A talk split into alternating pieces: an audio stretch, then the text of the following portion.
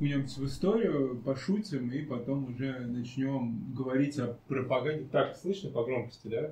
Да, Запись о, идет. да, будем говорить о пропаганде. Значит, э, пропаганда появилась тогда же, когда появилась журналистика, если журналистикой понимать самого так коммуникации между людьми. То есть вот как только у нас появилась возможность сообщать э, не только непосредственно какую-то информацию, но через посредника, сквозь время и пространство, да, мы сразу начали понимать, что мы можем так или иначе воздействовать на людей и на их решения. Мы, когда я говорю через время и пространство, я буквально имею в виду очень-очень много лет, как только появляется письменная речь, и как только вы можете что-то написать, на чем-то материальном, это может храниться очень долго. Наверное, все из нас когда-нибудь э, переписывались э, в мессенджерах друг с другом, да? Нет такого человека, кто не переписывается в мессенджерах, да? Вот, скорее всего, то, о чем вы переписываетесь, знаете только вы, ваш собеседник и, может быть, сотрудник Федеральной службы безопасности. Узнает ли об этом кто-то через пять лет? Ну, не факт но при этом а, информация, написанная на твердом носителе, это новгородская берестяная грамота, переписка двух братьев. Один брат просит другого пойти и взять денег в долг, на что ему его брат отвечает, мне придется процитировать, прошу прощения, отвечает ему «еби лежа», что означает «будь проще». Вот. Десятый век. Вы не, я не уверен, что кто-то из вас может создать что-то, что просуществует 10 веков. Но вот эти пацаны сделают. Вот. Как, то есть мы можем, мы не знаем, как существовала и как работала пропаганда до появления письменности. Мы можем предположить, что она была, потому что люди друг с другом общались и как-то очевидно друг другом манипулировали. Мы точно знаем, что как только у нас появляются письменные источники, не этот, конечно же, да, а другие, появляется пропаганда. Это столб закона Мурапи. На преамбуле к этим законам написано, что они созданы для того, чтобы защищать интересы самых угнетенных групп. Если вы читали эти законы, хоть раз вы понимаете, что это неправда. И законы Хамурапи защищают блага. Вот, это один из самых первых примеров пропаганды. Еще один отличный пример, э, пример пропаганды и, наверное, первый пример э, очень прагматичного и реально техничного использования fake news – это Acta Senatus. Это типа протогазет, который существовал в Древнем Риме, учрежденная, по-моему, при Цезаре, чтобы снять тайну с того, что вообще сенаторы делают – и вот если сенаторы какие-то, например, э, на голосовании проигрывали и другие сенаторы решают, что надо начать войну, проигравшие сенаторы могли прийти к журналистам акта Сената и сказать, ребята, даем прогноз погоды, что завтра будет извержение Везувия. Так как это еще не очень образованное общество по нашим меркам, для них, это, ну, для, для римлян, погодные условия – это своего рода коммуникация с э, богами. Соответственно, если погода не благоволит вашим планам, значит, боги против ваших планов, значит, это надо отменять. Потом можно, конечно, сказать, что извержение не произошло, потому что все очень дружно молились. Это пример fake news, который вот существовал еще до нашей эры. То есть, как только у вас появляется способ общения с людьми, как только вы можете говорить через массу, как только появляется массовая коммуникация, появляется пропаганда. Любой, кто сообщает новости, чаще всего объясняет, как к ним относиться. Оратор может быть пропагандистом. Читающий проповедь священник может быть пропагандистом. Полководец, который объясняет своим полкам, зачем надо сейчас куда-то идти далеко и кого-то убивать, является пропагандистом. И самому слову пропаганда мы обязаны появлением слова пропаганда христианству, точнее католичеству, потому что в 1622 году папой Григорием XV э, основана вот такая штука, что пропаганда вообще означает распространять. Точнее, даже пропаганда это подлежащее распространению. Латинский кой. Да, ничего плохого в этом слове нет. Да? И вообще, э, вот в российской традиции, да, со словом пропаганда сложность. У нас, с одной стороны, есть пропаганда нацизма, за которую судят, а с другой стороны, пропаганда здорового образа жизни, за которую вроде пока не судят. Я не знаю. Я вот. вчера узнал, что слово «русский» значит «трезвый» является экстремистским. Хорошо. Плохо. Так что за здоровый образ жизни тоже можно. Вот. А, и если ребята из газеты «Так Сенат», ну просто газета «Так Сенат» понимали, что такое новости и как они влияют на людей, то, конечно, газетчики уже современные, конца 19-го, начала, начала 20 века, тоже это прекрасно понимали, и мне хочется поговорить немножко вот об этом э, человеке. Вот, если вы смотрели фильм «Гражданин Кейн», то это с него срисовали. Этот человек придумал газету в том виде, в котором мы знаем ее сейчас. Он придумал газету дешевую, газету со сплетнями, слухами, газету, которая доступна любому человеку, он придумал газету иллюстрированную. Кстати, я очень не люблю современный тренд российской журналистики на отказ от фотографий в пользу иллюстрации, потому что иллюстрация никогда не показывает реальность. Иллюстрация иллюстрирует текст, и иллюстрация это очень мощный пропагандистский инструмент ну, понятное дело, что мы не можем, скорее всего, каждую конкретную, например, пытку, которую сотрудники полиции применяют э, к людям, э, зафиксировать на фото и видео, да, но как только мы рисуем, мы добавляем туда ту эмоцию, которая не была заложена. Мы надстраиваем реальность. И это может быть хорошо, может быть плохо. Да? В 1898 году на Кубе началось освободительное движение против Испании у Херста на Кубе находился. Иллюстратор, иллюстратор телеграфировал Херсту. Здесь нет никакой войны. Можно я уже поеду домой? Херст ответил ему фразу, которая стала очень важной фразой, характеризующей как журналистику, как пропаганду. Обеспечьте рисунки. Я обеспечу войну. Через некоторое время после этой переписки в порту Гаваны взорвался американский броненосец Мэн. Вот. Имел ли Херст к этому какое-то отношение, не очень понятно. Рассвет пропаганды пришелся на Первую мировую войну. Первая мировая война вообще штука страшная, очень неосмысленная современным обществом. В России вообще очень плохо осмысленно, наверное, в силу того, что у нас есть, э, она сразу у нас пересекла другие события, и еще у нас очень мощный, мощный миф о Великой Отечественной, который, конечно, все затмевает, но вот вы поймите, да, что люди, которые отправлялись воевать в Первую мировую войну, они не знали, что они идут на войну мировую, да, они не знали этого, когда все началось. И они не знали, что будет потом вторая.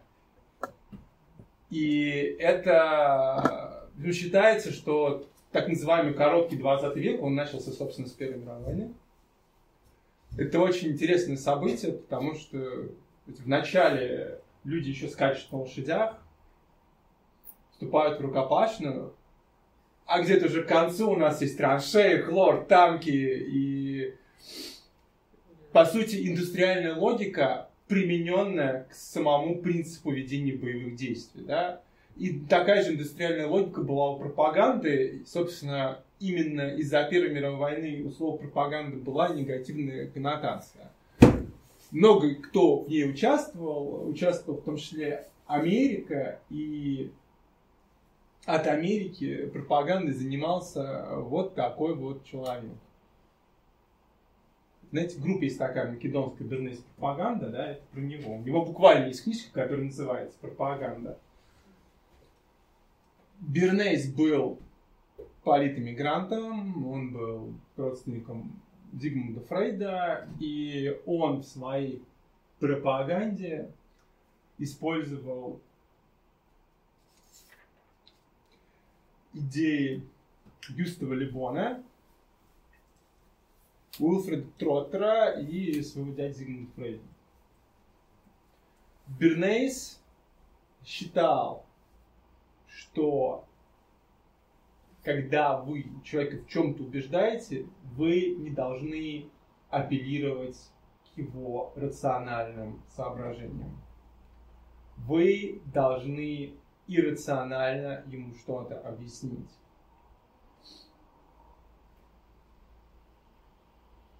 Это такая очень важная штука.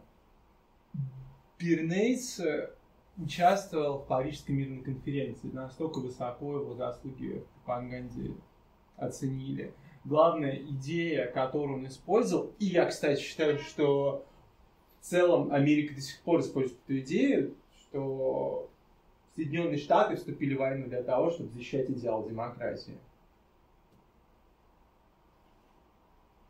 Ну, кто примерно знаком с современной историей В первую, вторую. Да, да, да, в первую.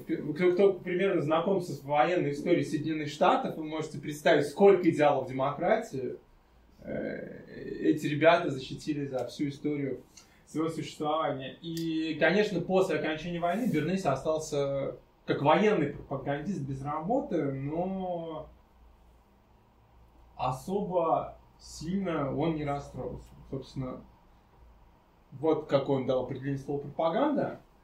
И э, я уже говорил, что именно в Первую мировую слово пропаганда появилась негативная коннотация, поэтому Эдвард Бернейс э, решил, что эта наука будет заниматься теперь по-другому. Кто знает как. То есть вы все знали. А, может быть, public relations?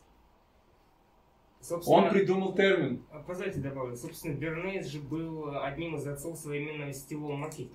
Да, он вообще придумал этот термин. У него как раз вот в книжке «Пропаганда», которая написана в 20 каком-то году и отредактирована им же в 50 каком-то, э, он там замечательно видно, как у него э, в каких-то главах термин используется термин пропаганда, а в других термин связи с общественностью. Моя любимая история про Бернейса – это его сотрудничество с американскими производителями сигарет.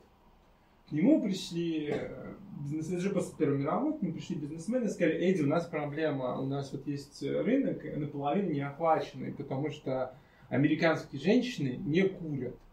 Во-первых, это табуировано самим обществом, во-вторых, они сами считают, что это что-то плохое – нужно что-то делать. Нам нужно выйти на эту часть рынка. Бернейс тогда пошел к психоаналитикам. Они, конечно, сказали, что сигареты это не что иное, как пенис. Что еще могли сказать психоаналитики? И, в общем, используя какие-то вот эти выкладки, Бернейс понял, что нужно каким-то образом проассоциировать сигарету с чем-то, что связано со свободой.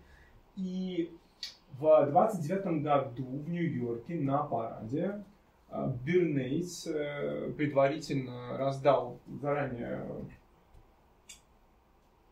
подготовленным девушкам, которым заплатил деньги сигарет Lucky Strike, предупредил журналистов, что сейчас пройдут э, суфражистские с факелами свободы. И это было на первых полосах. С курением было проассоциировано со свободой. Продажи выросли. Что еще он сделал? Он вообще, у него была отличная мысль, что не надо вообще убеждать людей, не надо ничего рекламировать. Лучшее, что вы можете сделать, это подать что-то как новость, как факт. И, наверное, нам всем знаком вот, классический американский завтрак. Вот, например, если вот один из моих э, сериалов любимых был Breaking Bad, там главный герой, значит, разламывал бекон, яичницу. Кажется, что вот яичница с беконом это то, что было с Америкой всегда, ничего подобного. Бернейс, э, лоббируя интересы производителей бекон и яиц, поговорил со своим врачом, сказал, слушай, а вот нормально вообще есть легкий завтрак? Нет, сказал ему врач, тебе нужен более плотный завтрак, допустим, с яйцами и беконом. Он говорит, а ты можешь попросить своих коллег э, как-то что-то с этим сделать, как-то завалидировать э, эту информацию? Да, хорошо. Врач Бернес написал 5000 писем, получил 4,5 тысячи ответов, что да, действительно, это лучший завтрак, чем просто булочка и кофе. И так выросли продажи бекона и яиц. Кто э, был клиентом Бернейса? Procter Gamble,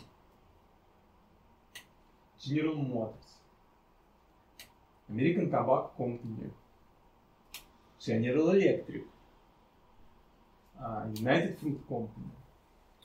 И история с United Fruit Company – это история, вот э, мы все знаем фразу «личное – это политическое», да, а тут, э, наверное, подходит фраза «частное – это политическое». United Fruit Company выращивал в Гватемале бананы. А в Гватемале 1944 года а, правительство проводило политику независимо от США. Они там приняли закон, защищающий сырье Гватемалы. Они задумывались чуть ли не национализировать а, поля, на которых United Fruit Company выращивала бананы. В общем, бизнес, а, бизнесу грозили убытки. И они наняли Эдварда Бернейса, и ему удалось убедить американскую общественность, что на Гватемале власти коммунисты. На дворе 50-е годы уже, понимаете? Да, у вас США не так далеко, у вас Гватемала, и там коммунисты. Ну страшно же, правда, да? Поэтому, когда в Гватемале свергли правительство, большая часть общественности была уверена, что это предотвращение коммунистической угрозы, а не лоббирование интересов отдельно взятой табачной компании. В общем, этот человек нас научил а, потреблять, а, он научил, ну не нас конкретно, наверное, раз мы в лектории автонома, но современное общество, он один из тех, кто придумал, что покупка того или иного товара является не необходимостью, а потребностью, что Одежда, например, это нужна вам не потому, что вам холодно, а потому, что она вашу индивидуальность подчеркивает. Это Бернейс. Даже э, всяких звезд приглашал на... Здесь даже, по-моему, да, есть видеозапись э, в чудесном документальном фильме Адама Кертиса Century of the Self, э, век эгоизма. А, первая летчица США говорит заученные фразы, что знаете, когда покупаю одежду, она подчеркивает мою индивидуальность. Он научил американское общество потреблять. И э, мы находимся сейчас в мире, где любая наша, на любую нашу потребность уже есть рыночное предложение. Мы, в принципе, можем не убираться дома. Мы можем заплатить денег, придут люди, уберутся за нас мы можем никогда больше не ходить в магазин. Э, за 15 минут пацаны в розовых куртках приедут и все нам принесут. В целом мы можем даже никогда не готовить. Еще специальные люди готовы это все сделать за нас. Не заплатить тебе за рекламу? Вот. Нет, я не подумал об этом. Вот. И тут вообще имел дело с маркетингом когда-нибудь? Вам так повезло? Хорошо, да. Любой, значит, э, маркетолог скажет, что задача продукта это вообще, ну, это нам, нам, вообще нас еще Наоми Клейн этому учил, да, что продукт, он про эмоцию. Что мы покупаем не чтобы обладали, а чтобы у нас дофамин скакнул. Но любой маркетолог скажет, что продукт закрывает нашу потребность, а хороший маркетолог скажет вам, что вот идеальный продукт, ну, эту потребность создает. Есть такой маркетологический инструмент, э, мне пришлось его выучить, потому что я сейчас учусь на СММщик, называется лестница Бэнгханта. на нулевой ступени этой лестницы маркетолог объясняет человеку, что ему чего-то в жизни не хватает. И подумайте, хорошо подумайте о том, как устроена наша жизнь, чем мы пользуемся, и можем ли мы представить нашу жизнь без этого, потому что на самом деле, если у нас хорошая память, мы вообще спокойно жили без огромного количества вещей, которые сейчас продаются. То, как это делают маркетологи, называют, ну, этот механизм называется прогрев аудитории, да, и тут мне хочется заметить, да, это вот, на самом деле самое разрушительное влияние пропаганды это не бомбардировки мирных деревень, это перепроизводство, это постоянная долбежка людям в голову, что им надо что-то купить. Это постоянная невидимая схватка за наше внимание и за нашу лояльность тому или иному бренду. Если вы думаете, что это не работает, это работает на каждого из вас. Я практически никогда не покупаю листовой чай и чай в пакетиках. Но я по какой-то причине я не смотрю рекламу, но по какой-то причине я знаю, что Гринфилд норм. То есть не самый лучший, но норм. Что если я, меня попросят зайти в гости и купить этот чай, какой-то чай, я куплю этот чай, и вряд ли кто-то будет э, сильно недоволен. Да? И подумайте, что каждый раз, когда нас заставляют что-то покупать, происходит цепочка производства, цепочка упаковки чего-то. Это что-то куда-то везут. А для того, чтобы что-то сделать, значит, для того, чтобы продать что-то ненужное, надо создать что-то ненужное. А для того, чтобы создать что-то ненужное, надо пробуриться в землю и что-то добыть. Вот, поэтому те люди, которые делают рекламу, на самом деле каждый день нагревают нашу планету. И это не шутки, я серьезно сейчас. Вот. И мы каким-то образом где-то к середине десятых а, появились, попали в реальность, где у каждого из нас есть маленький девайс, который вытаскивает из нас очень много денег, производство которого очень вредное. Ну, то есть, типа, чтобы у меня был iPhone, кто-то умер, я это знаю. Это правда кто-то умер, добывая где-то в Африке естественный сплав, э, кто-то, скорее всего, умер, э, выпрыгивая из этого страшного завода. Да, давайте не будем питать себя иллюзией. И э, самое страшное не то, что у нас есть мобильный телефон, а самое страшное, что эта штука с красным доступом в интернет практически бесплатно. Это очень дешево, да? И в этой штуке есть что-то, что превратило нашу реальность в мир, ну вот, если бы Хаксли и Орел вместе бы собрались и решили бы сделать фит, то они бы сделали эту реальность. Вот. Я сейчас объясню, э, почему. Мы, мы в принципе, да, вот э, у всех, да, у всех у вас есть телефон, да? Сенсорный экран, смартфон с камерой, да? А, вот. А, а у вас какой скрин-тайм? Сколько вы в день сидите в телефоне. Это можно посмотреть. Кто вообще знает, как, как проверять свой скрин-тайм? Кто проверяет? Сколько? Как только просыпается. Кто проверяет? Кто Я один раз охренел, когда увидел, что... Кто проверяет? Соседи Вы проверяете сколько? Просто не знаю, там, я раз в несколько месяцев проверяю сахар в крови. Понимаете, да? Будет. А, скрин-тайм проверять это полезнее, чем сахар в крови, поверьте. Вот. А мне жалко сахар. Вот, а вы новости через соцсети читаете? Телеграм-канал тоже соцсеть, если да. что, да? Через соцсети? Да, да, это вообще самое страшное, что придумали э, разработчики соцсетей. Они назвали ленту, в которой есть чихающий слоненок, Дональд Трамп, встречающийся с Риттенхаусом, какой-нибудь э, fake news, история с травлей э, каких-нибудь очередных брендов мужским государством, ньюсфидом.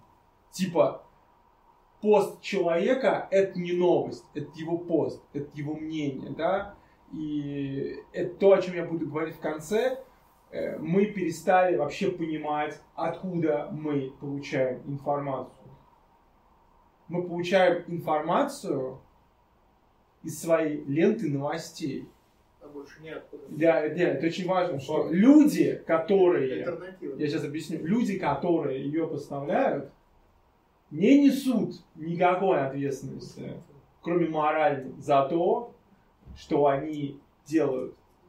Я это знаю по себе, как журналист, я один из первых в России завелся Твиттер, конечно же, у меня был тогда еще очень такой тормозящий медленный телефон HTC.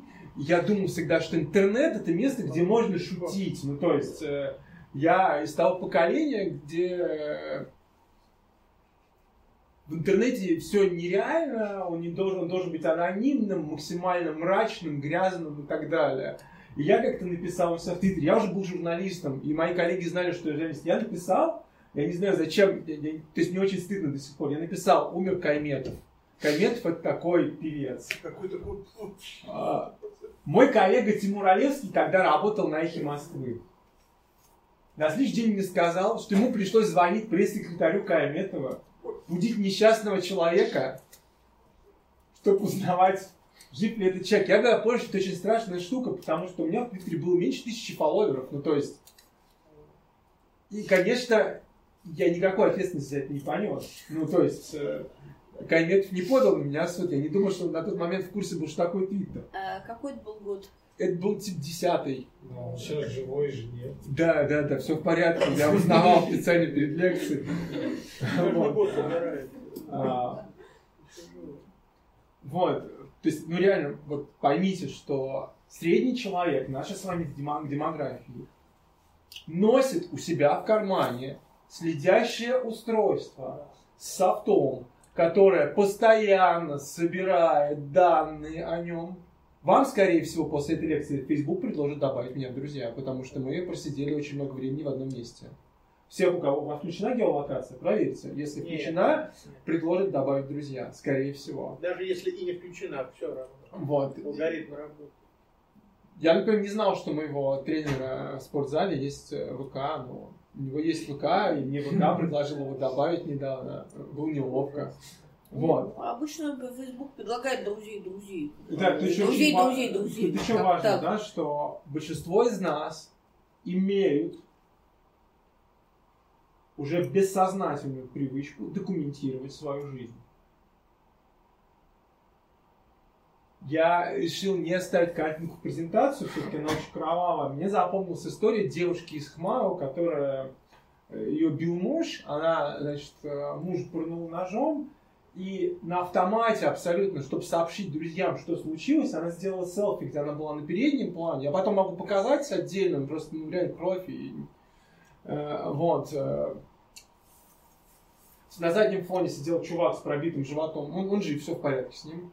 На переднем фоне она. И, знаете, она сделала селфи, сделав, ну, то есть повернувшись к камере рабочей стороны лица. Вы, наверное, если не занимаетесь фотографией и моделингом профессионально, не знаете, что, рабо- что такое рабочая сторона лица, но вы все знаете, какая сторона лица у вас рабочая, потому что вы все знаете, как вы выгоднее всего выглядите в фронтальной камере своего телефона. Вот. То есть люди делают, люди на автомате улыбаются в фронтальной камере телефона. Даже если у них болит зуб. Даже если им грозит смерть. Люди делают селфи на фоне горящих зданий. Во время разгонов митингов. У нас есть очень много кадров, где человек снимает до последнего, пока его не кладут на лопатки. Это не потому, что люди цепенеют от ужаса, это потому, что мы очень быстро приобрели рефлекс.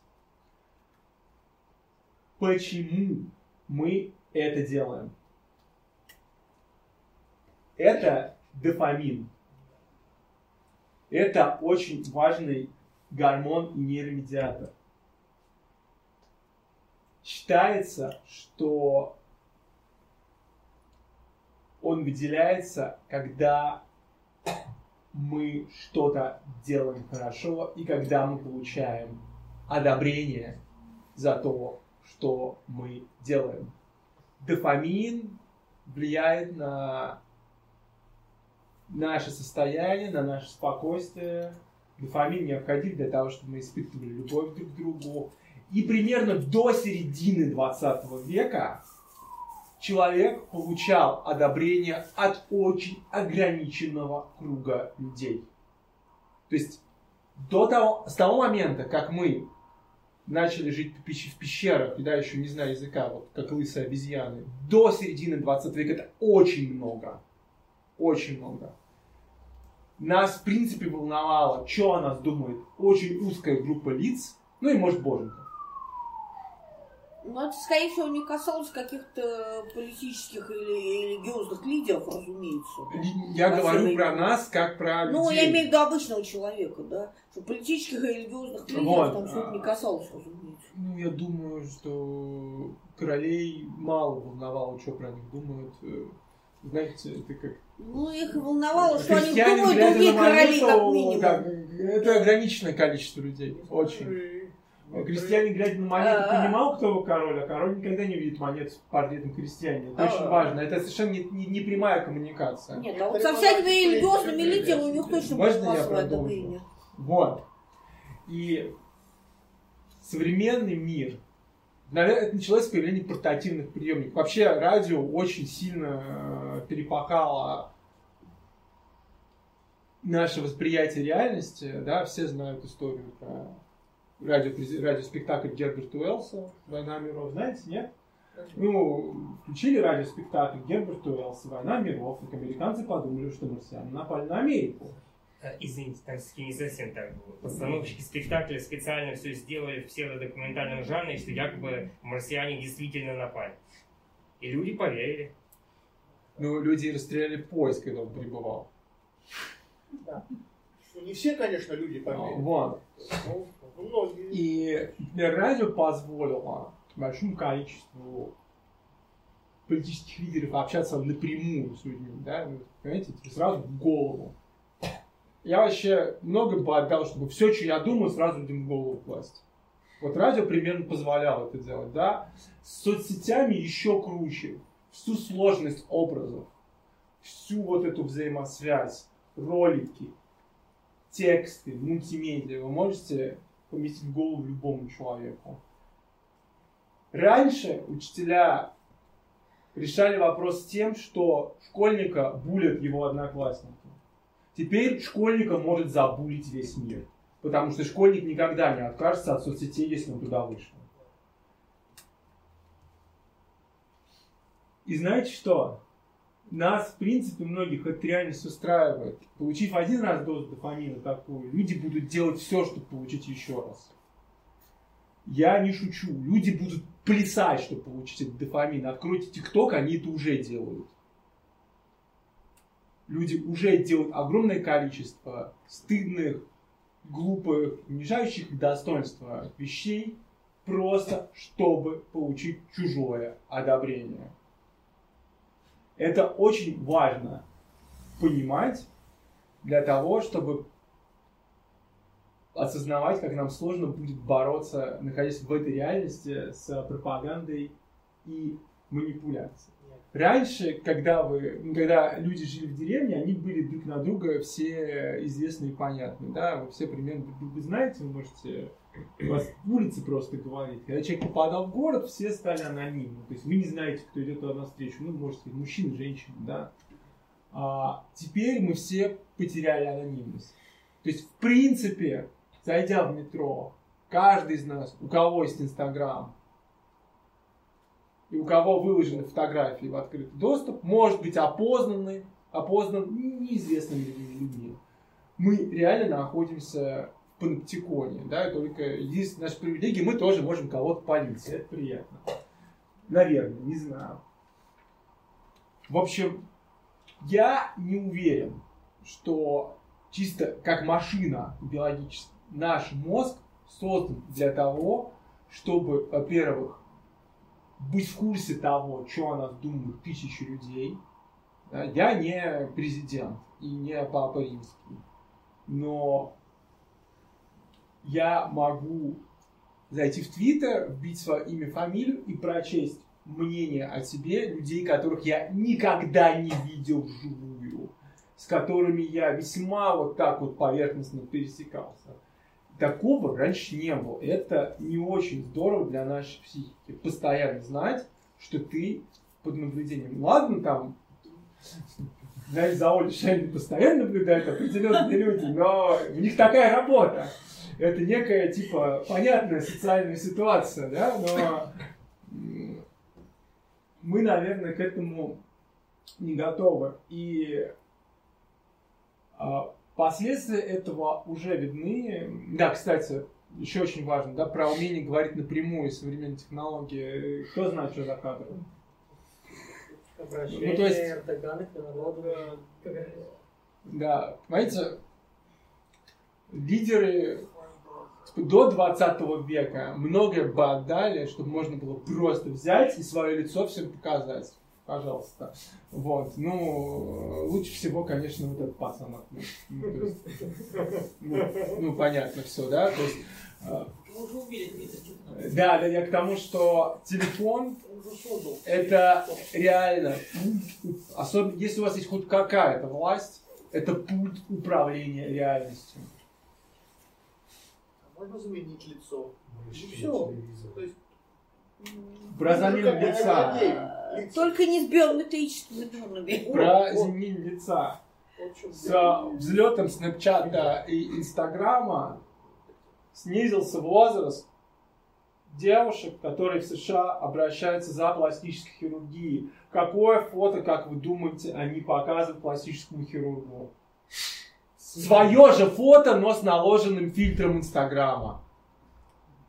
Есть даже целое понятие Snapchat Facial Surgery. Люди хотят видеть себя Как в Инстаграме. как в Инстаграме. То есть реальность уже никого не волнует. И мне кажется, что есть в этом проблема. И Это есть. другая проблема, с которой мы столкнулись, а, это то, что вот все эти ребята, они смотрят, на что вы больше всего реагируете. Я всегда думал, алгоритмы не работают. Алгоритмы не работают, потому что мне всегда подсовывают людей, которые меня очень сильно бесят. И потом я понял, что я очень много времени провожу, вычитывая эти посты. То есть, видимо, я не самый добрый и самый приятный человек, злиться мне нравится, очевидно, фрустрироваться больше, чем нет, но это работает. Это опасно тем, что в какой-то момент из любой соцсети, которой вы пользуетесь, вымываются люди, с кем вы меньше всего взаимодействуете. И контент, с которым вы меньше всего взаимодействуете. В среднем по больнице это означает, что вы попадаете в мир, где все с вами согласны. Вас никогда не мучил вопрос, почему люди, с которыми я спорю, со мной не согласны. Неужели они не видят того, что вижу я? А они не видят того, что видите вы. Они видят совершенно другую реальность. Лет пять уже не Да, мучает. и это... э, и никто этого не делал специально. Задача алгоритмов не сделать так, чтобы вы проголосовали за Дональда Трампа. Задача алгоритма не сделать так, чтобы вы пришли на эту лекцию. Задача алгоритма сделать так, чтобы вы как можно дольше не покидали приложение. Потому что чем больше вы сидите в приложении, тем больше вы посмотрите рекламы. Если вы пользуетесь чем-то бесплатно, это значит, что вы не клиент, вы товар. И ваше внимание взвешено, посчитано на весах.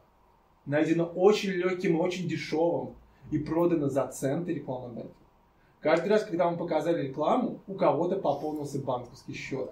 Причем на очень маленькую сумму денег. То есть это унизительно. Ну, правда, это, это реально унизительно. Я бы хотел, чтобы эти люди хотя бы много денег платили, чтобы добиться моего внимания. Ну, то есть я согласен, когда, знаете, едете, когда вы едете по Ленинградскому шоссе в сторону МКАДа, э, там на одной из панелей гигантский телефон Samsung. Ну, то есть, окей, типа, ну, я, может, и не буду пользоваться телефоном Samsung, но это меня поражает. Ну, это такая мегаломания, да? Вот, вот. э, Я не... Я индоктринирован Apple, сори. мое внимание продано другому бренду. Вот. А когда я понимаю, что мое внимание продают, ну, реально за копейки, кто-нибудь когда-нибудь пускал таргетинг в ВКонтакте? Конечно, да. Сколько стоит клик? Сколько стоит показ? Вот, понимаете, это страшно, да? Э, Один из инвесторов Силиконовой долины, объясняя механизм работы соцсетей, сказал, русские никогда не взламывали наши выборы. Инструментов рекламного кабинета Facebook достаточно для того, чтобы убедить определенную группу людей в том или ином. И да, и самое интересное, да, что вот упоминали Google. Я надела скрины э, специально. И, Правда, не было лень ставить VPN, поэтому я из Social Dilemma надел скрины. Но посмотрите. Один из запросов, а, у- да, у Гугла, кто, кто- все, вы знаете, да, что если вы вводите запрос в поисковую страницу Гугла, у всех будет разная, разная выдача в зависимости от того, с какого устройства вы сидите, с какой страны, сколько вам лет, что вы до этого кликали. Ну да. История. Да, будет. Это, конечно.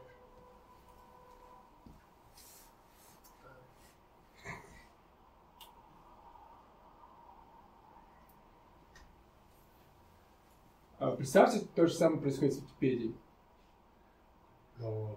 Нет, нет, представьте, что это произойдет с Википедией. Ну просто вот вы вводите определение слова и понимаете, что вот, вот сидите вы, вам нечего делать, вы спорите, допустим, с, предположим, либертарианцами, а, и вам нужно сослаться на что-то. Вы открываете страничку, кидаете человеку ссылку, человек открывает ссылку, а у него другое определение и другая реальность. И а, это вот почему я говорю про реальность все время, да? Я сейчас вот, я надеюсь, что это случится. Я впервые делаю значит, презентацию со звуком. А, Вы слышите этот звук, да? Хороший звук.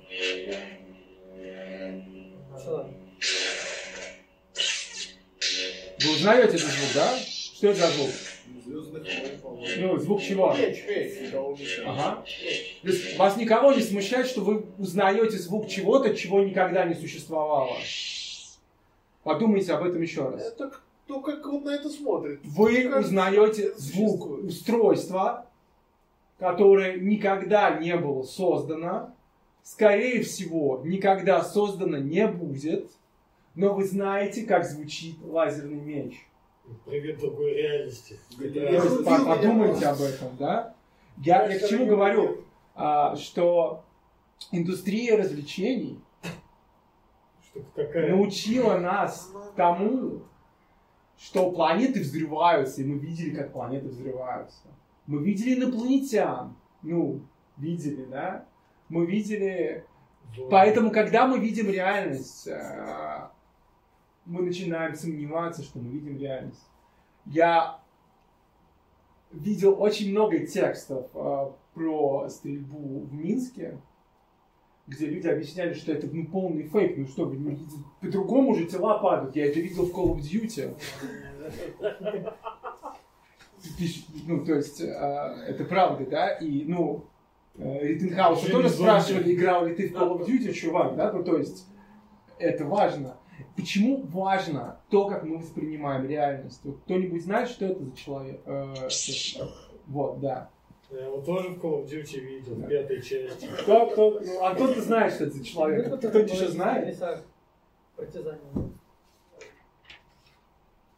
Это уже война, когда вот он закончил. Его зовут воевал. Анода. В январе 45 года его забросили на Филиппины. Ему сказали, ты не имеешь права сдаваться, и всю информацию, которую ты услышишь не от командования, воспринимай как дезинформацию. Его поймали только в 70-х. Его, его нашел студент, э, у которого было три цели в жизни. Встретить, найти Хироноду, увидеть панду и отыскать снежного человека. Студент, кстати, погиб в Гималаях. То есть, Кого может, он встретил, может, быстрее встретил, да. или с... Да, может, встретил, да. А, Вот, э, Анода э, сдал исправную винтовку, когда его уговорили сдаться. Им говорят, слушай, а ты газеты читал? Да, читал. Ты ну, про Хиросиму и Нагасаки слышал? Слышал. А про Олимпиаду слышал? Слышал. Но, но я думал, что это дезинформация. Ну, это а где он важно. это мог слышать все? Он, э, он своровал радиоприемник. А языков он брать не пробовал? Дезинформация, дезинформация, дезинформация. Вы помните, есть такой анекдот, да, что типа э, программисты посылают в магазин и говорят, э, купи хлеба, а если, знаете, да, да? Ну, в общем, ты прямую, да, дают прямое, очень четкое указание, он его прямо исполняет. Вот. Он его исполнил. В его реальности Япония продолжала воевать. И он такой не один, их там было человек 100 таких. Позвольте, одно дополнение. Ну, на самом деле там было гораздо больше, просто большую часть уничтожили и раскрыли уже к середине 50 а, но на самом деле просто пример вот этих японских военных как раз доказывает одну очень важную вещь. Дело в том, что ситуация, когда у человека существует своя параллельная реальность, и он в этой параллельной реальности живет, а на реальный мир внимание обращает постольку поскольку, она, в принципе, не уникальна для информационного общества. Такое было и в традиционном обществе, а японское общество до 45 года именно таким и было. И э, ситуация, когда человек действительно верит там, в то, что у каждой вещи есть собственная душа, а, что рядом живут бесы, духи, а, видит их, это, в принципе, вполне обычно для а, крестьянских обществ. И, а, в принципе, тут нет ничего нового по сравнению с тем, что мы уже наблюдали и в 19, и 20, и 18 Я ничего не наблюдал в 19 веке. А зря. А Никаким мы, образом. Мы, как историческое общество. Вот, никаким образом вообще. Вот. А, почему все это важно? Если ты во что-то веришь, значит это существует, да? Я так понимаю. Ну, ну, многие люди так считают. Этого пацана мы все знаем. Ну, собственно, ну, собственно, и ответ. Вачовски э, задали очень важный вопрос. Я считаю, он реально важный, да. Как вы поймете, что вы внутри компьютерной симуляции, если вы внутри компьютерной симуляции? Как вы поймете? Ну, правда, как? Останусь жить в матрице навсегда. Как, как мы отличаем, что реально, что нет, если для огромного количества вещей, которые никогда в реальности не случались, у нас есть слова, описания, мы даже знаем, как функционирует эти пространства. То есть мы знаем. Я вообще, если честно, я бы попросил меня не прерывать. Потому что меня некий стройный нарратив выстроен. Спасибо. Вот.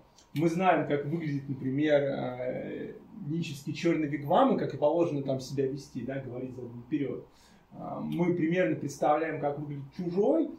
А, Мы знаем правила игры в Квидич, хотя мы никогда не летали на метлах и вряд ли полетим. Простите все, кого расстроил. А, Вот. И мне кажется, что именно это нас привело к тому, что любой стройный нарратив с богатым внутренним миром, с каким-то лором, если угодно, воспринимается нами как реальность, если мы хотим. То есть мы не просто можем поверить в теории заговора. В любой теории заговора есть огромный пласт текстов сейчас, который пишется, дописывается, преобразуется, и в итоге э, мы получаем историю, которая произошла несколько лет назад в Вашингтоне. Это Эдгар Мэдисон Уэлч. А знаете, за что его задержали? Он пришел, ос- да, он пришел освобождать детей, которых, как ему казалось, удерживали в пиццерии, в подвале пиццерии, э, трификеры для того, чтобы отдавать этих детей на сексуальные утехи членам Демпартии США. В этой пиццерии даже не было подвала. Он получил 4 года, по идее он должен был выйти уже. А, вот. Это важно, да. Сейчас люди выходят впервые онлайн где-то в средней школе. То есть люди, которым сейчас 25 лет, многие из них знают, что конкретно они делали 10 лет назад. Они могут отмотать свой Инстаграм. Это, с моей точки зрения, ну реально абсолютно другая цивилизация. Если вот э, такими маклюинскими терминами говорить, что сначала там люди говорили, потом писали, потом печатный станок, потом, то вот реальность соцсетей это тоже совершенно что-то ну, иное. Просто, ну, у меня впервые интернет появился, когда мне было 16 лет. И, и это было то время, когда интернет был по карточкам. То есть вы представляете себе, да, то есть вы либо время покупали, либо трафик. И это было очень мало. И я не буду делать вид, что я был хорошим подростком. Меня две вещи интересовало в интернете. Это порнография и пиратская музыка. Поэтому свой первый пакет трафика я засходил за два дня и так ничего не смог скачать. Вот, компьютер у меня был такой. Примерно в нем было 32 мегабайта на жестком диске и 16 мегабайт оперативной памяти. А, ну, чтобы вы понимали, э, телефон сейчас может снять видео длиной в пару минут, которое будет весить несколько гигов. А какой год? Первый компьютер у меня, первый компьютер у меня появился, когда мне было 12 лет. Ну, это какой год? Это 2000... 2000 Ну, это тогда уже были компьютеры помощнее, но мне отдали вот на БУ. Вот. э. Две операционных системы. На 32 мегабайтах умещалось две операционных системы. Вот вы ничего сейчас не создадите, что весит 32 мегабайта, наверное. Все будет очень больше, намного. А, вот. И мне кажется, что... Вот. И мне кажется, что это очень важно. Вот. Потому что ну, мы реально шагнули в реальность, мы шагнули в реальность, где ам, этот кирпичик, он нам заменяет все. Это окно в мир. И это средство связи с друзьями. Мы покупаем еду, мы управляем своими банк- банковскими счетами. Мы можем даже карту тройка привязать к этой штуке. Ну, то есть, реально, да? И при этом мы если уж мы доверяем этой штуке э, финансовой транзакции, мы, наверное, доверяем как-то на подсознательном уровне этой штуке право формировать нашу картину мира. И здесь у нас возникают проблемы, потому что, ну, не знаю, не все из нас, большая часть вообще информации о мире мы узнаем опосредованно. То есть не все из нас разрезали человека, но мы знаем, что у человека есть печь, пе- печень, почки, легкие, да. Нам не надо это как-то убеждаться в этом, да. Хотя я встречал людей, которые говорят, что это не доказано, пока его не вскрыли, а когда его вскрыли, это тоже не доказано, потому что он умер. Это тоже интересная позиция. Ну, то есть, э, реально, э, казалось бы, штука, которая должна нести прогресс, э, она не несет прогресс, потому что я, например, видел, как люди проводили ритуалы черной магии по Zoom. Почему нет, да? А, Вот. а, И просто вопрос, кто решает, что у вас будет в экране телефона? Откуда вы узнаете, что это правда? Ну, представьте, что Facebook появляется в Северной Корее. Там сумасшествие массовое. А сейчас там как, а сейчас там как дела? Сейчас там сумасшествие, но они стабильны. Так оно будет идти. Чтобы в Северной Корее простому Вот, а- получить телефон, Это очень важно, потому что мы живем в стране, где ну, нет никакой веры в институцию. Ну, То есть, кто верит в российский суд? Хорошо, кто В смысле? верит в российское Есть. высшее образование? Кто верит в российскую медицину? Кто верит в российскую армию? В каком смысле? Они есть. А, Хорошо. Ну, то есть, да, и... э, мы находимся э, в том моменте транс- пространства, когда произвести и распространить информацию быстрее, намного быстрее, попытка пропагандистская, да, очень дешевая. это быстрее сделать, чем проверить. Это было так всегда, но не надо там придумывать, э, что фотографии только сейчас начали редактировать. Как только появилась фотография, сразу начали делать подделки. Вот. а, Но важно понимать, что из-за соцсетей любой текст, любой вымысел может получить сразу валидацию и достаточно большую.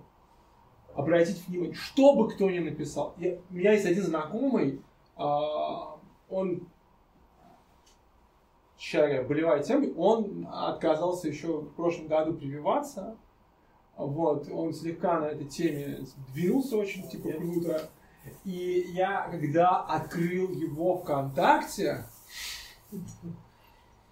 ладно, я увидел дискуссию, так а люди еще как-то удовлетворены друг другом, они там лайкают и как-то все репостят, да, вот. А, и я, я понял, что в принципе соцсеть нам не только дает вот это ложное представление о правоте, соцсеть нам дает ложное представление о чужой правоте, что страшнее. Мы все еще очень социальные животные, и мы с трудом спорим, если нам кажется, что нашего оппонента кто-то поддерживает. Это, в принципе, по детям это очень хорошо понятно. Наши российские психологи, советские еще психологи проводили чудесный эксперимент с водой в детском садике, знаете, да? Детям давали, всем детям, кроме одного ребенка, давали сладкую воду слегка подслащенную. Последний ребенка давали соленую воду и спрашивали, какого вкуса воды. И ребенок всегда отвечал, что вода сладкая. При этом, ну, там, ребенок 3-5 лет очень наивный, они брать не будут. На самом деле, она же была соленая? Да, она была соленая. А почему ты сказал, что она сладкая? Ну, потому что все сказали. То есть, вот это воспроизведение. Мы вообще так делаем. Не надо о себе думать хорошо. Мы так делаем постоянно. Не на этом уровне. Нам сложно поддержать человека в компании, который э, как-то, не знаю, сломал общее настроение такое кипалом. Да? Нам сложно э, вписаться в конфликт. Или наоборот, нам сложно не вписаться в конфликт, если он уже массовый. Мы очень редко себя стопорим. То есть для того, чтобы вообще что-то сделать или не сделать, нам порой нужно приложить некое усилие люди чаще всего эту силу не прикладывают, особенно если люди работают на работе, у них есть какая-то жизнь, есть какие-то еще заботы. Да? Это вот почему я, собственно, акцентировал внимание на соцсетях. Теперь я бы хотел забрать некоторые приемы пропаганды а, вот, а, разных лет, которые используются в новостях, раз я журналист, чего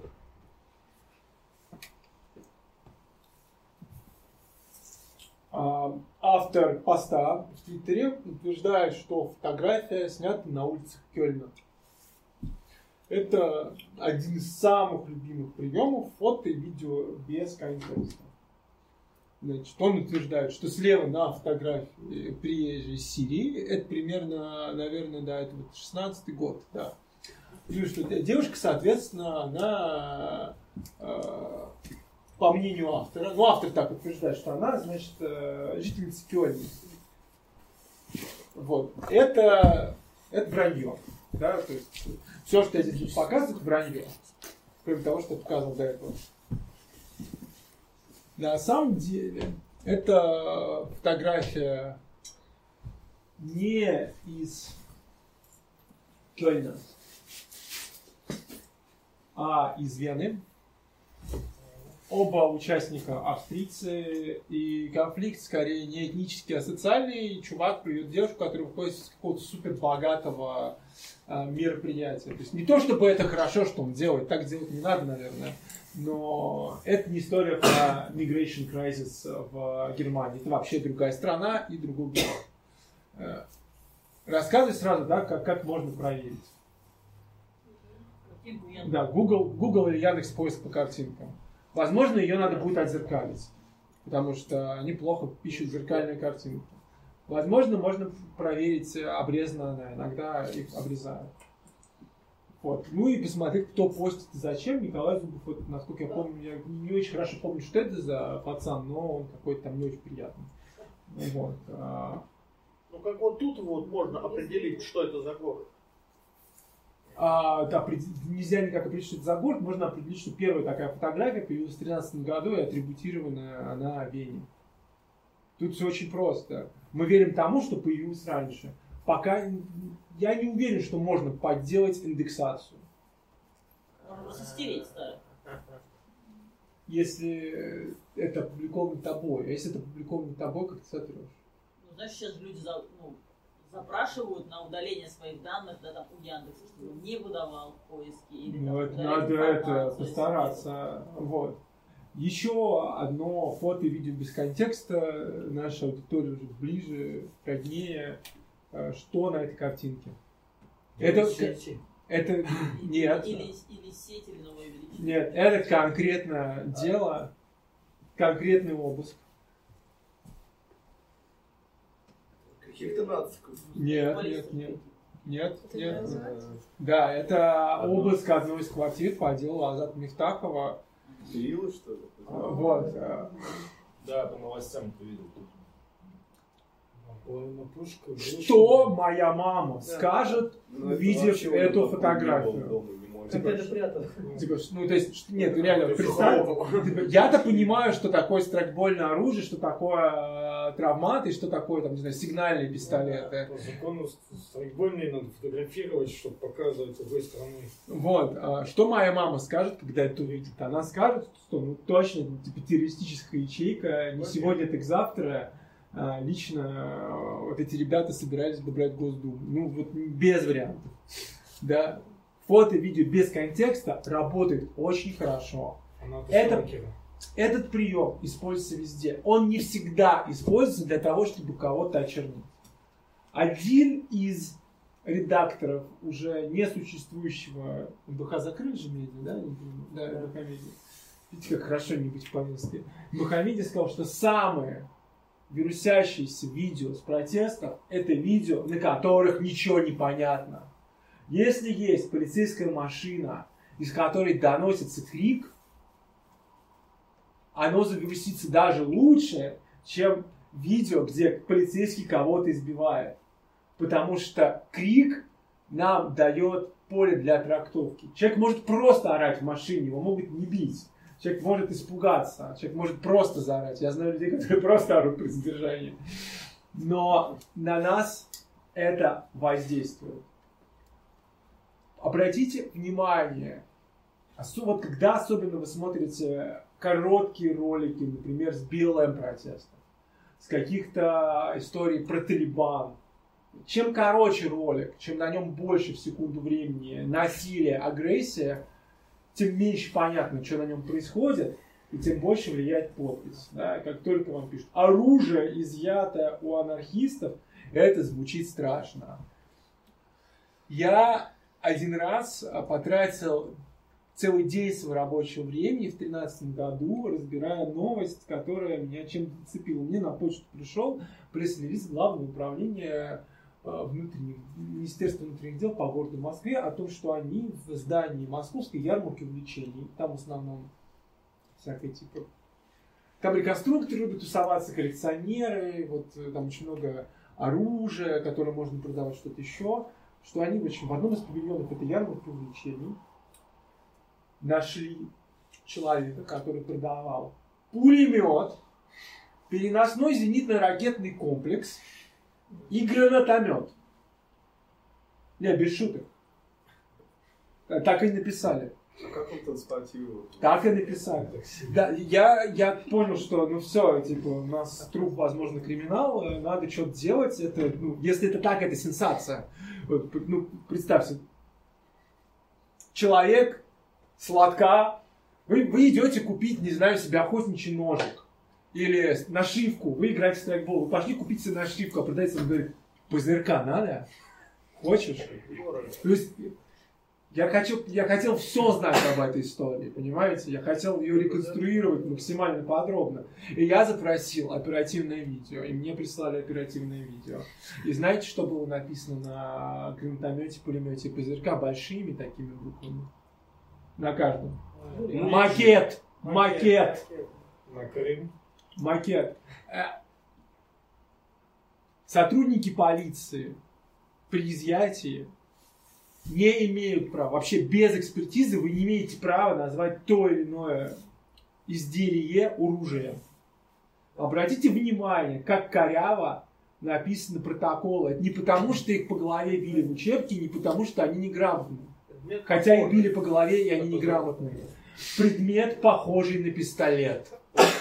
Что это еще может быть? Я- ну, то есть, кусок металла желтого цвета.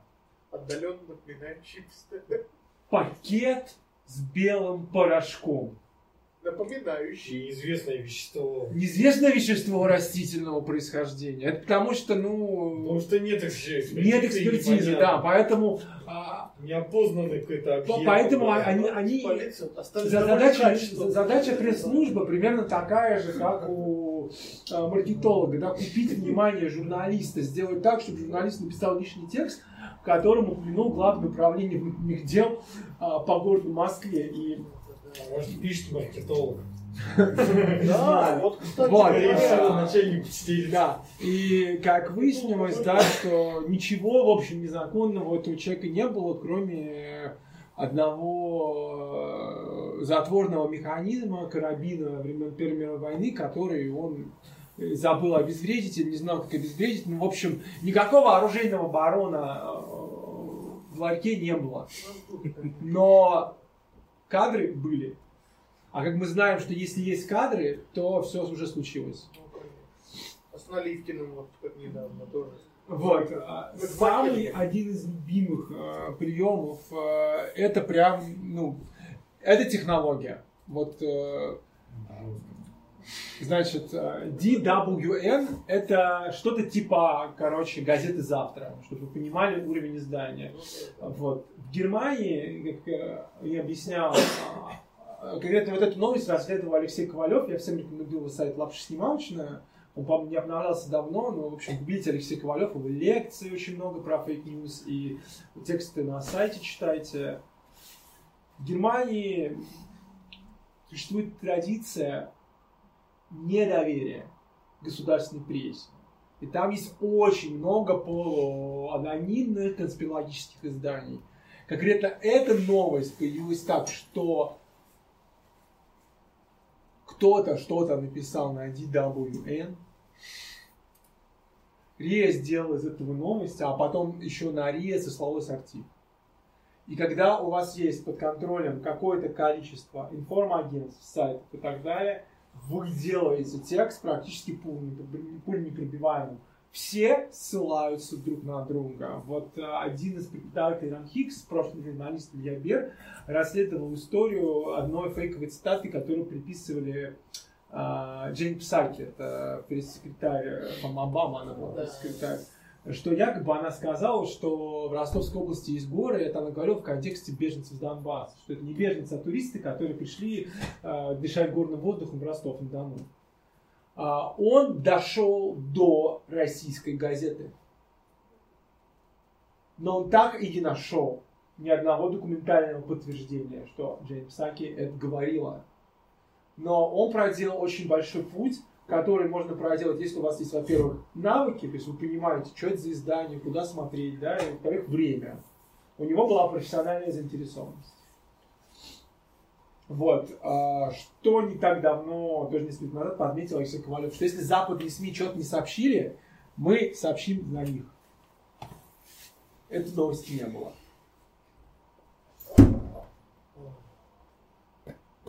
Но ее опровергли.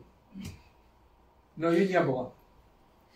Это один из, э, да, это один из самых классных приемов, да. Ну, Если едят, Зачем? то что? За- зачем вам спорить с реальными аргументами вашего оппонента? При- Припишите оппоненту позицию, которая вам понятна, аргументация против которой у вас отработана, выставите его идиотом и желательно не дайте ему ответного слова. Голландские СМИ, в общем, удивились очень сильно. Еще один из интересных а, приемов. Я не нашел никакого очевидного а, примера в сети, чтобы дать прям скриншот или ссылку. Но это, наверное, мощнейший прием. Он называется пресс-позиция. Это когда вы сообщаете кусок информации, котором утверждение подразумевает то, что что-то случилось. Например, я могу сказать, что я выздоровел после тяжелой продолжительной болезни. И сомнению, скорее всего, будет подвергаться факт, выздоровел я или нет, а я и не болел. То есть вы, даете, вы подаете информацию таким образом, что люди верят в то, что было сообщено для того, как бы перед этой информацией. Чаще всего к этому прибегают, э, как ни странно, пользователи соцсетей, которые ведут личные блоги. Самый топорный вариант, когда люди пишут. Меня часто спрашивают, почему. Этих людей, вот когда вы видите этот пост в соцсетях, знаете, никто никого никогда ни о чем не спрашивал. Они вам врут.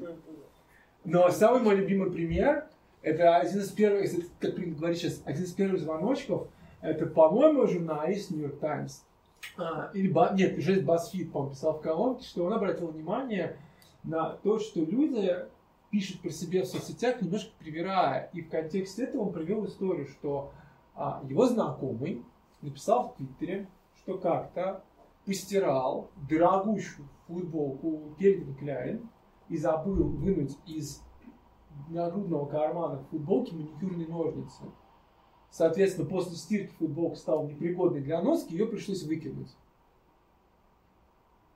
Рубашка. Это была обычная рубашка. У него таких было очень много. Это не была какая-то супер дорогая рубашка. Но когда человек такой написал, все подумали, ого, он успешный пацан, он может себе купить дорогую рубашку и, в принципе, может даже позволить себе ее таким вот способом потратить. Да, это, в общем, интересная история. Вот. Самое, наверное, неустранимое в наших новостях, это реально Орловский новояз.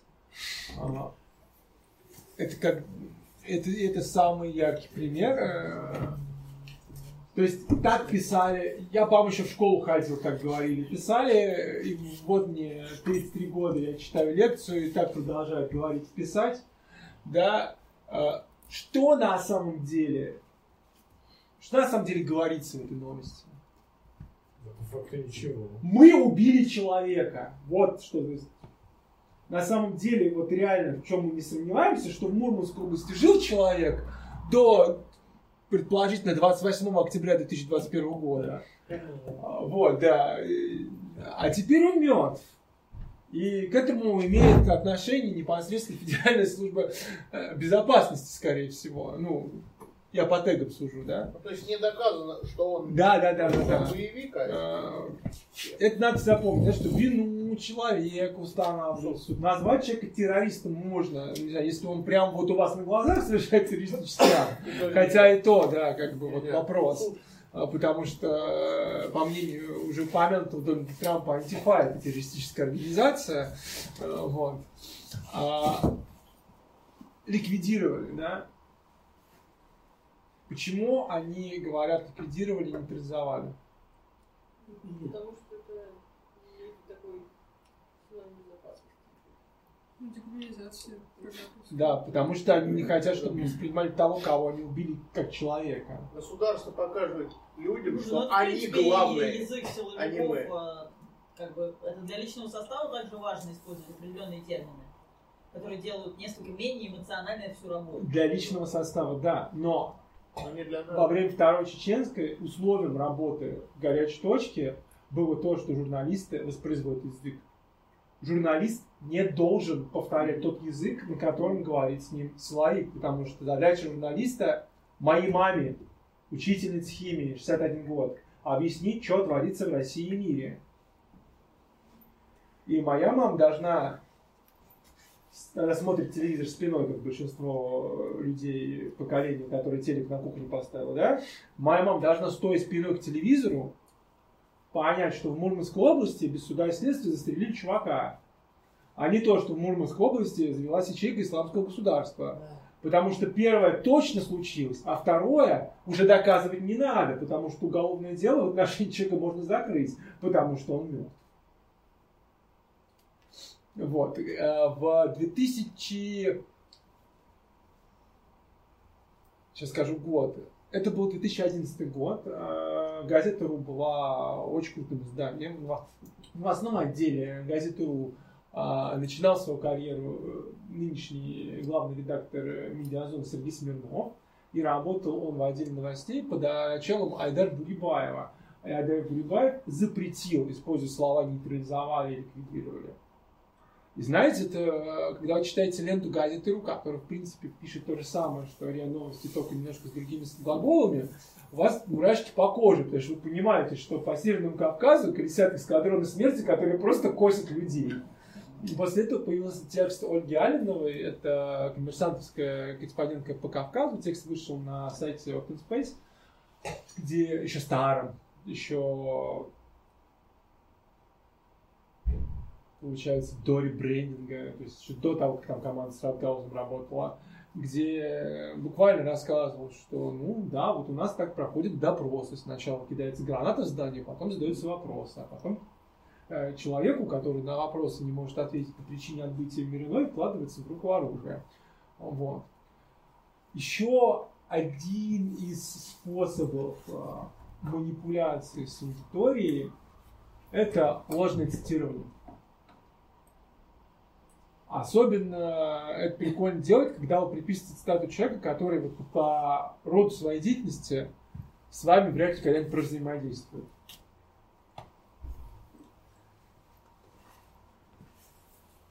Мартин Обрет никогда этого не говорила.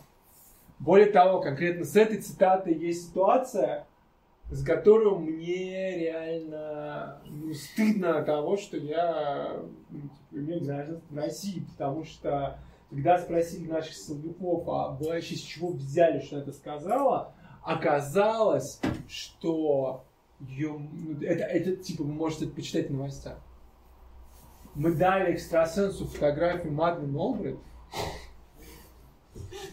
Экстрасенс прочел мысли Мадлен Олбрит, вот она так думала.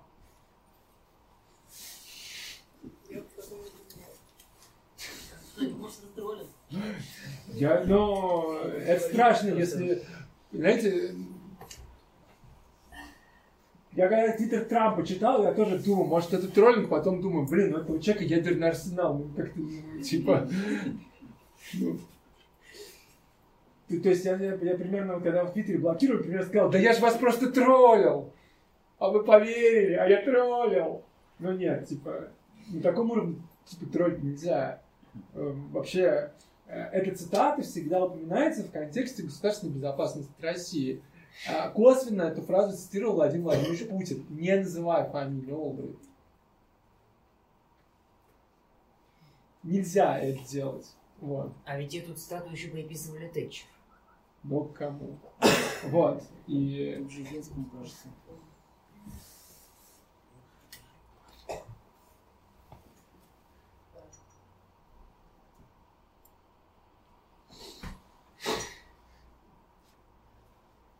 Конкретно у Черчилля есть сайт, где все его афоризмы. И просто ему так не повезло, что и большинство ложных цитат, по-моему, вот по совокупности приписывается почему-то ему. Вот, и... Афоризмов. Да,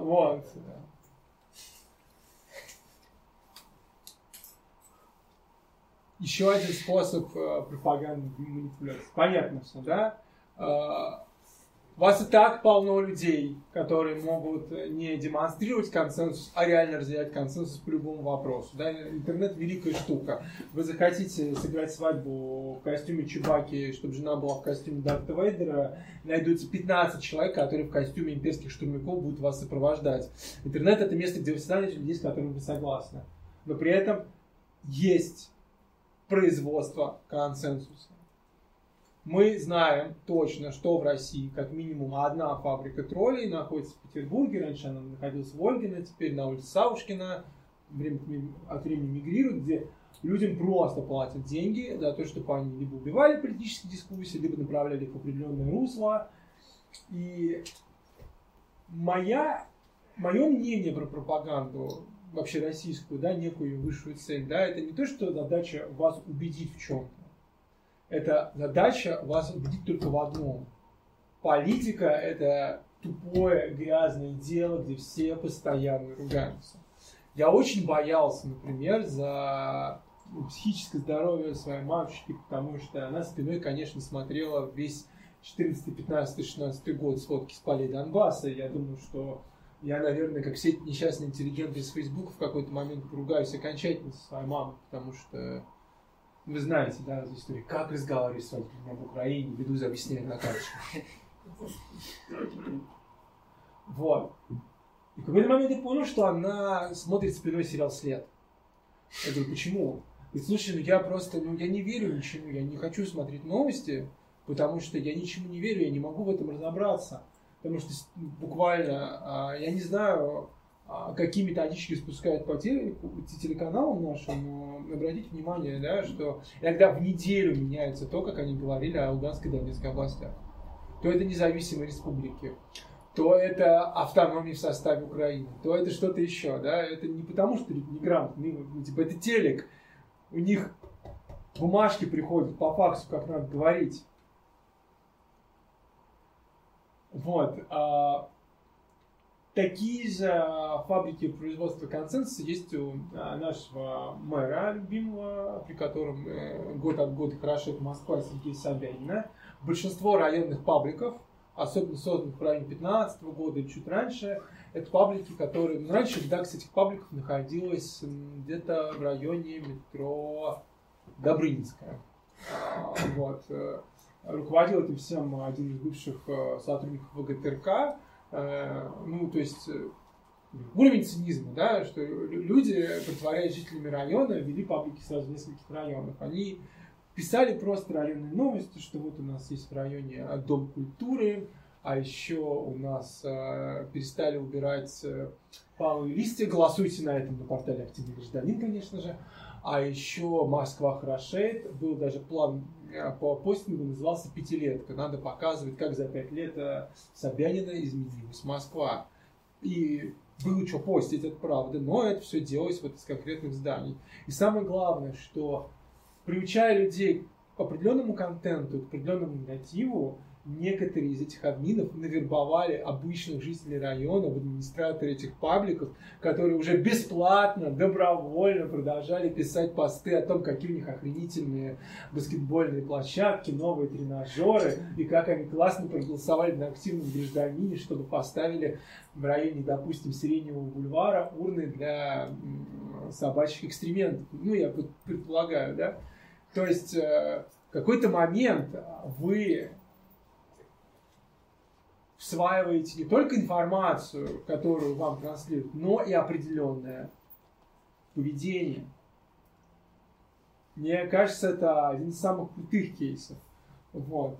И что удивительно, да, а, в одной из африканских республик, по-моему, Конго, я не смог сверить быстро, к сожалению, где так, как-то так сложилось, что пересекаются российские и китайские интересы, кто-то отметил, что под постами в местных локальных фейсбук-группах идет активная битва людей с российскими и китайскими айпишниками, которые пишут о ситуации, ну, допустим, в Конго. То есть вы понимаете, что то, что будет думать о реальности житель Конго, решают чуваки, ну, например, в городе Шэньчжэнь и, например, в Самаре. Понимаете? Да? И что он там решит? Это большой вопрос. Потому что, глядя на спор двух людей, вы можете прийти к очень разным точкам зрения, но этот спор точно на вас повлияет. Когда появился Яндекс, а конкретно Яндекс Новости, для журналистов это была прям победа. Ну, во-первых, по Яндекс новостям реально можно было узнавать, что сейчас кого волнует, что важно, о чем больше всего пишут. Не отписать морду Яндекс новостей у некоторых новостников считалось профессиональным поражением. Когда вы приходите утром, вы надо написать 30-строчную заметку за полчаса, и вы еще не проснулись, вы залезаете Яндекс новости, и тема там. Как работают алгоритмы Яндекс Новостей? Ну, благодаря недавно принятым законам Яндекс Новости теперь индексирует только то, что зарегистрировано Роскомнадзором как СМИ. Что уже сильно влияет. Дальше они выводят в топ то, что, о чем чаще всего пишут. Этот милый человек завел каждой районной газете онлайн представительство. Откройте Яндекс Новости Москва и почитайте. Если вы найдете текст про Собянина, скорее всего, вы искали недолго. И самое главное, обратите внимание, как написан этот текст. В этом тексте всегда есть слова. А также слова. А также слова. Это правило трех Собяниных, по которым пишется большинство московских новостей.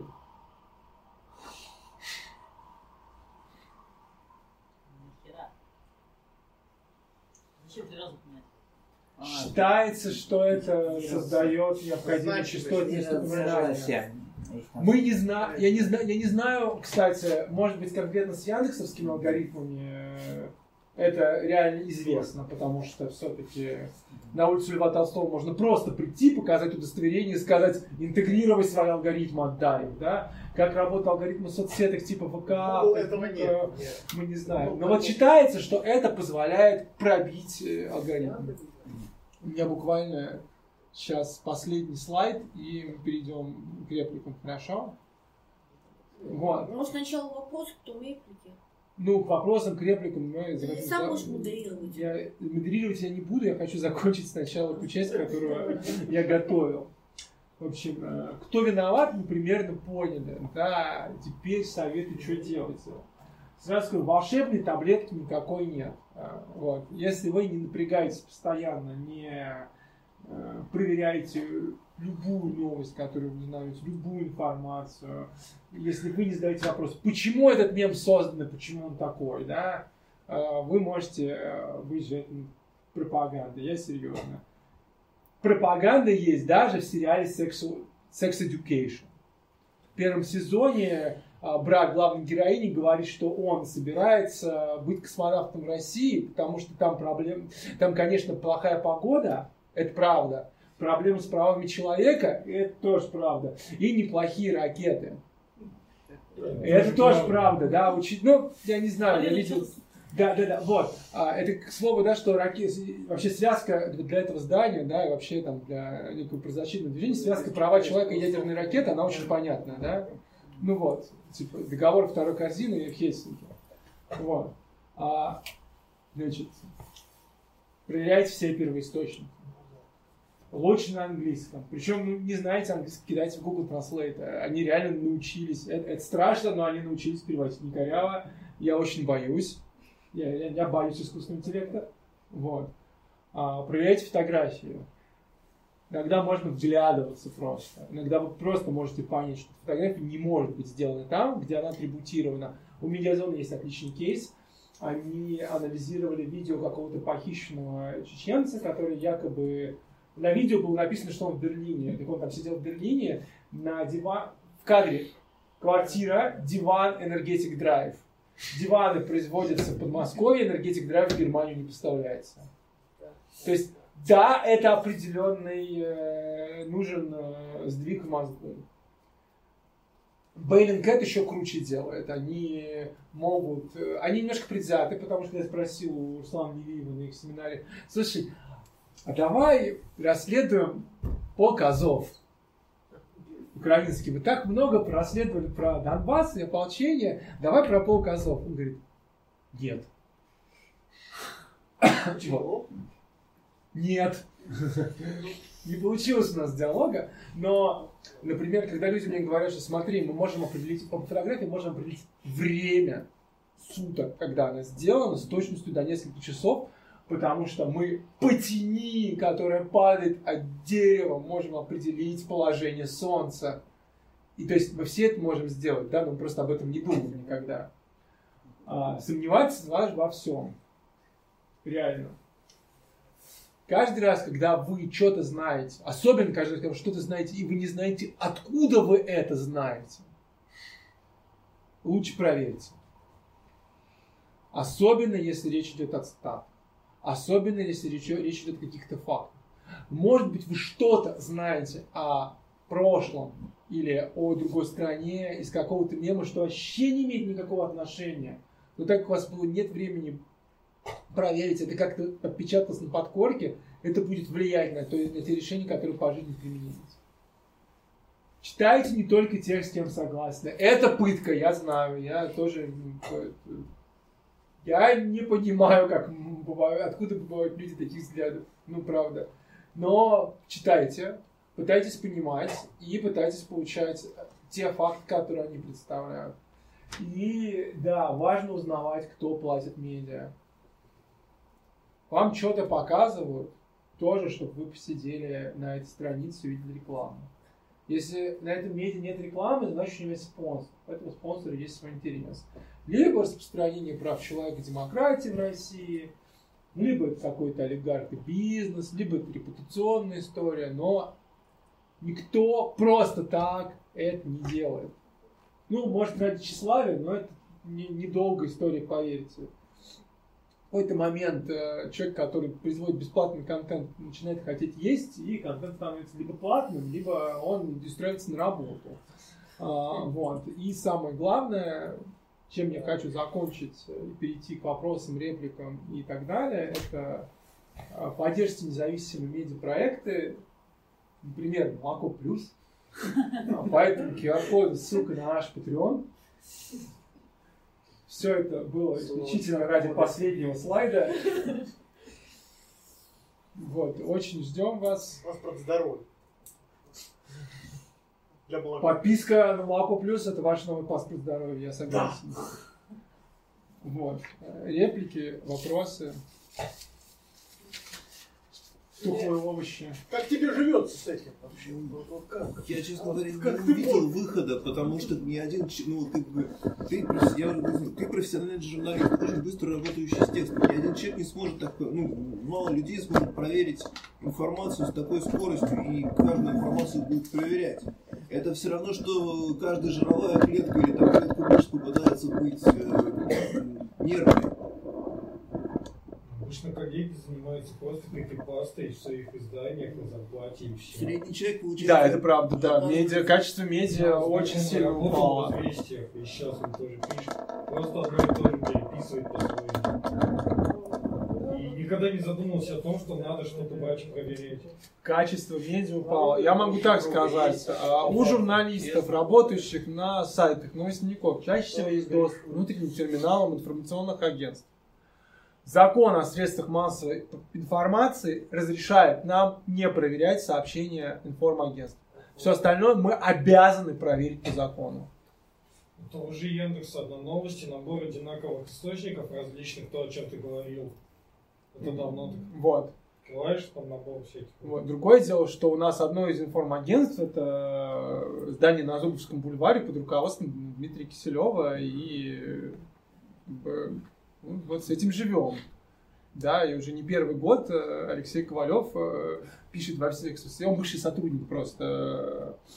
Э, Он, по-моему, да, он работал бы на СМИ когда-то давно. Он пишет, ребята, я знаю, где вы работаете, перестаньте это делать, пожалуйста. Ну и, собственно, большинство инсайдов, которые он получает, он также получает от сотрудников, которые ему на протоновскую поч- почту скидывают какие-то истории внутренней кухне. Но да, очень часто те новости, которые оказываются фейками, сделаны не потому, что кто-то хочет вас в чем-то убедить, а просто потому, что кто-то не выспался, э, в магазине кончились энергетики, вот, э, и так далее.